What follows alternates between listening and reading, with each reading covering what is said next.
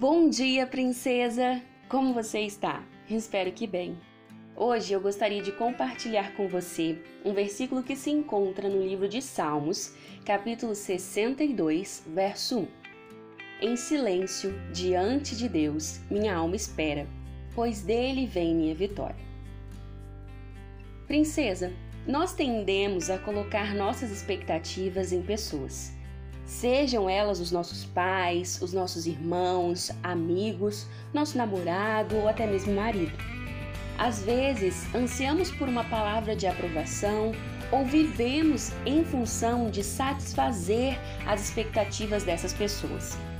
Outras vezes, nós colocamos nossas expectativas em nós mesmas, em nossas habilidades, capacidades, competências ou mesmo em nossa beleza. O grande problema em colocar nossas expectativas em outras pessoas ou em nós mesmas é que corremos o risco de nos machucarmos, ficando até frustradas, uma vez que as pessoas são falhas e cometem erros, assim como nós. A expectativa nada mais é do que se colocar em uma zona de espera, onde você começa a esperar por algo que será feito por outra pessoa ou mesmo por você. Nós precisamos parar de colocar nossas expectativas nos outros e em nós mesmos. Em que sentido? No sentido de parar de ficar esperando por mudanças e melhorias, por exemplo, em outras pessoas, você ficar esperando, desejando que a, que a pessoa mude por sua causa, por você, ou até mesmo forçando mudanças em você mesma, né?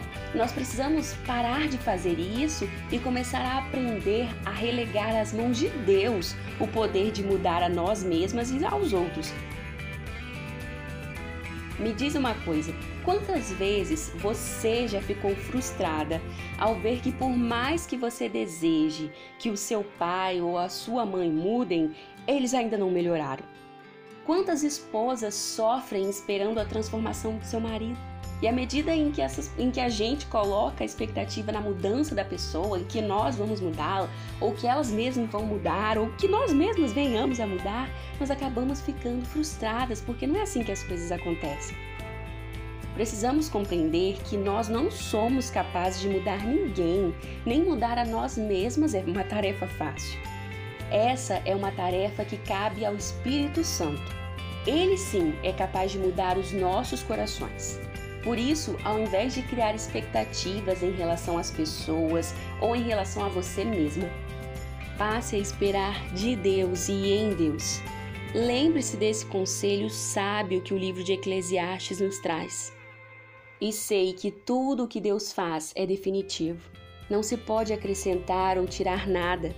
Eclesiastes 3,14.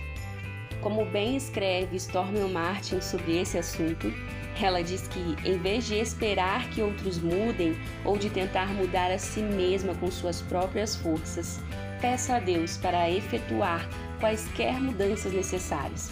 Ele fará um trabalho muito melhor. Olha, eu preciso concordar com a Stormy nesse quesito.